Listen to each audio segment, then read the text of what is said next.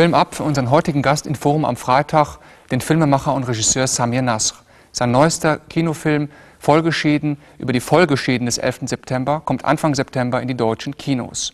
Mit Samir Nasr rede ich heute hier im Berliner Kino Babylon über das Thema Film und Islam.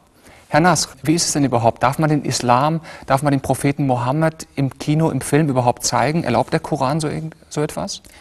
Naja, es ist natürlich nicht der, der Koran, weil der Koran natürlich weit vor der, vor der Entstehung des, des Kinos oder überhaupt dieser, dieser Kunstform äh, entstanden ist. Aber es ist im Islam schon so, dass sich die Gelehrten über die Jahrhunderte darauf verständigt haben, dass es ein Bilderverbot des Propheten und der heiligsten äh, Figuren im Islam gibt, eben bis zu den vier heiligen Kalifen. Und die Begründung ist einfach, dass man sagt, diese Figuren sind so heilig, wobei sie nicht göttlich sind. Es ist nicht zu verwechseln mit irgendwie einem, einem Gottesanspruch, sondern es ist eher so, dass man sagt, diese Figuren waren so außergewöhnlich, dass man nicht sie von irgendjemand darstellen kann in irgendeiner Art und Weise, weil man einfach sagt, man wird in der Darstellung nicht angemessen sein können und daher einfach dieses, äh, dieses Bilderverbot in diesem Sinne besteht. Welche Rolle spielt der Islam im großen internationalen Kino?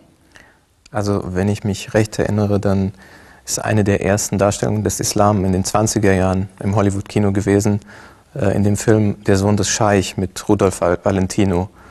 Und seitdem hat es eigentlich sehr viele Filme gegeben, in denen der Islam immer irgendeine Rolle spielt. Die ganzen Filme Tausend und eine Nacht. Und meistens war es so, dass die Moslems in dem Film üble Kalifen waren oder irgendwie schmierige Wesire. Also in der ganzen Hollywood-Geschichte gibt es eigentlich zwei oder drei Filme nur, in denen äh, der Islam vielleicht auf eine ich würde sagen, gerechte oder zumindest auf eine wohlwollende Art dargestellt wird. Und es gibt meines Wissens nur einen einzigen Film aus Hollywood, der versucht hat, auch ernsthaft sich mit der Entstehung der Religion auseinanderzusetzen. Und das war in den 70er Jahren. Es gibt einen syrischen Filmemacher, äh, Mustafa Akkad, der nach Amerika emigriert ist, dort auch viel Geld verdient hat mit den Halloween-Filmen. Und der hat in den 70er Jahren als Regisseur und Produzent äh, einen Film gedreht, äh, der heißt El Risala, die Botschaft, und ist in Deutschland auch unter dem Titel Mohammed, der Gesandte Gottes, ins Kino gekommen und erzählt die ersten Jahre des Islam und, und die Botschaft. Und es ist ganz interessant, also äh, es sind von dem Film zwei Fassungen gedreht worden. Äh, eine internationale Fassung, äh, mit, in der Anthony Quinn die Hauptfigur ist, spielt nicht den Propheten, sondern den Onkel des Propheten, Hamza. Und es gibt eine arabische Fassung, also die in denselben Locations mit denselben Dialogen, aber einfach auf Arabisch gedreht wurde. Zum Thema Christentum fallen mir viele Jesus- und Bibelfilme ein, wie beispielsweise Passion Christi. Zum Thema Islam nicht. Woran liegt das? Naja, es gibt natürlich schon in der, in der arabischen Welt oder gerade auch im ägyptischen Kino ziemlich viele Filme, die, die das Thema Islam sowohl historisch als auch Islam heute natürlich zum Thema haben. Also das ist, ist natürlich auch ein bisschen ein internationales ähm, Problem oder wie wir vorhin auch schon sagten, dass eben das Hollywood-Kino oder das internationale Kino generell sich eigentlich sehr wenig bemüht hat, ein faires Bild vom, vom Islam. Und mit fair meine ich nicht irgendwie glorifizieren, sondern einfach nur angemessen zu zeigen. Das geht ja übrigens auch bis ins deutsche Kino. Also Fassbinders Angst, Essen, Seele auf zum Beispiel von 1974, einer der Filme, die immer gepriesen werden als äh, ein, ein Beitrag zur Integration von Ausländern oder zur multikulturellen Verständigung damals.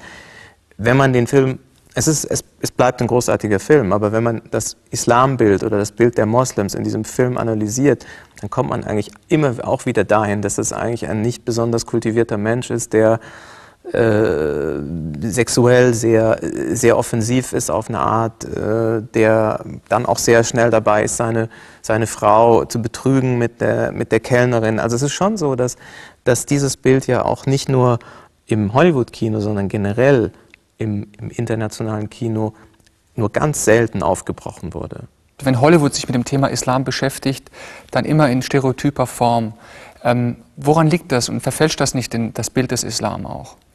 Sicher tut es das und sicherlich sind viele der Probleme, die, die, die wir heute haben, die ja ganz zum großen Teil auf Ängsten, auf Stereotypen basieren, die einfach in den Köpfen von Leuten sind, äh, von den Medien, aber natürlich auch vom, vom, von, von solchen Filmen mit geprägt. Das, es geht ja es geht ja sehr subtil ins Unterbewusstsein. Also wenn wir immer wieder Filme sehen, äh, in denen äh, die Moslems Terroristen sind, äh, in denen sie niederträchtig sind, in denen sie brutal sind und diese Filme uns immer wieder auch natürlich zeigen, dass es gerecht und gut ist, sie zu töten dafür.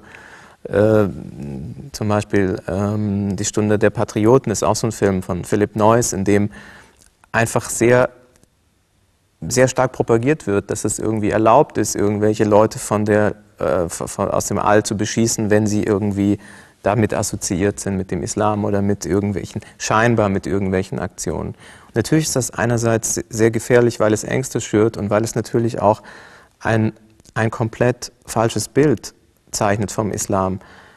Es ist ja aber nicht so, und das muss man auf der anderen Seite natürlich auch sagen, natürlich gibt es Terroristen und natürlich gibt es heute im Islam viele Probleme. Und es ist natürlich so, dass, dass es ja wünschenswert wäre, wenn, wenn das Kino diese, ähm, naja, diese Probleme auch aufnimmt, aber eben sich auf eine Art nähert, die eben nicht komplett eine, eine Religion von vornherein verdammt oder alle Angehörige dieser Religion. Das ist ja eigentlich das, das Problem.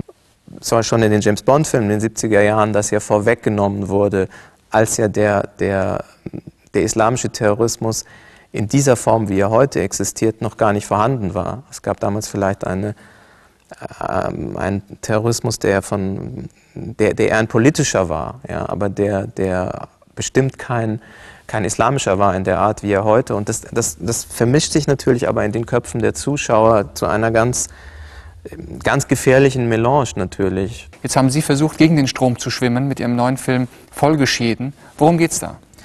Äh, Folgeschäden erzählt die Geschichte einer deutsch-arabischen Ehe oder man kann auch sagen einer deutsch-islamischen Ehe anhand einer kleinen Familie.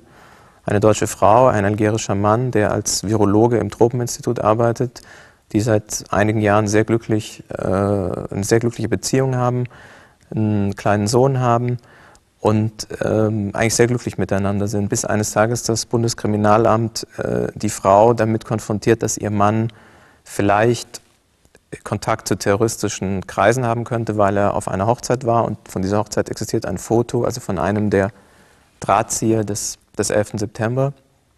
Und äh, es war natürlich äh, ganz stark mein Anliegen, ein faires Bild von beiden zu zeigen.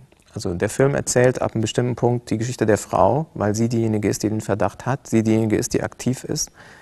Aber natürlich war es schon die Frage, äh, dass wir es hier natürlich mit einem, mit einem Moslem zu tun haben.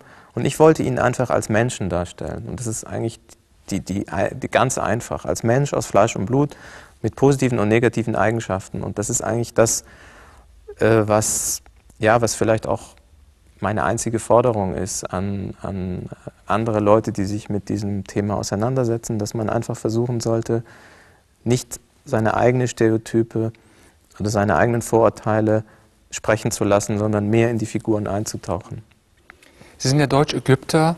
Ähm, lebt nicht jeder Filmemacher äh, in ständiger Gefahr, der sich filmisch mit dem Thema Islam auseinandersetzt? Ich spiele da an auf den niederländischen Filmemacher Theo van Gogh, der ja kurz nach seinem Film ähm, Unterwerfung ermordet wurde. Wenn man sagt, das muss man ganz klar sagen. Wenn man sagt, Theo van Gogh hat den Islam verunglimpft, dann muss ich sagen, der Mann, der ihn getötet hat, den Islam noch hundertfach mehr verunglimpft.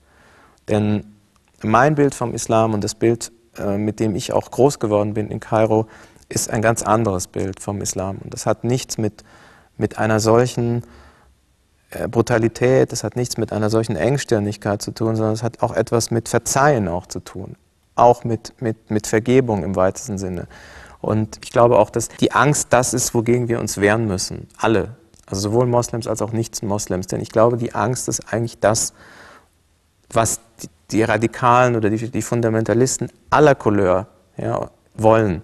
Dass eben die Diskussion und die Auseinandersetzung und das Miteinander von Angst geprägt wird. Denn wo Angst herrscht, hört man sich nicht mehr zu, man nimmt den anderen nicht mehr wahr. Und deswegen wehre ich mich immer so ein bisschen auch dagegen, gegen die Angst, was nicht heißt, dass es nicht äh, Menschen gibt, die üble Dinge im Schilde führen. Aber ich glaube, vor ihnen Angst zu haben, ist bestimmt genau das, was sie wollen. Zum Schluss noch eine persönliche Frage. Was wünschen Sie sich denn persönlich für die Zukunft als Filmemacher?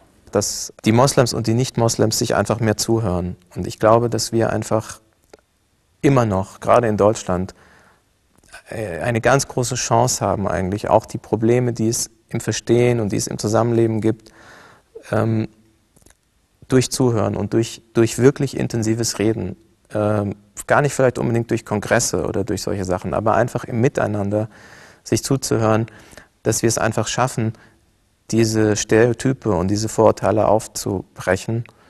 Äh, und ich wünsche mir natürlich auch, dass wir als Moslems uns auch stärker besinnen auf das, was der Islam eigentlich in seinem Inneren ist, nämlich äh, eine Religion der Toleranz und der Liebe und dass wir das auch vermitteln.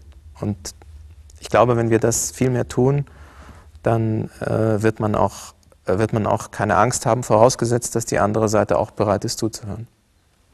Herr Nass, vielen Dank für dieses Gespräch. Danke.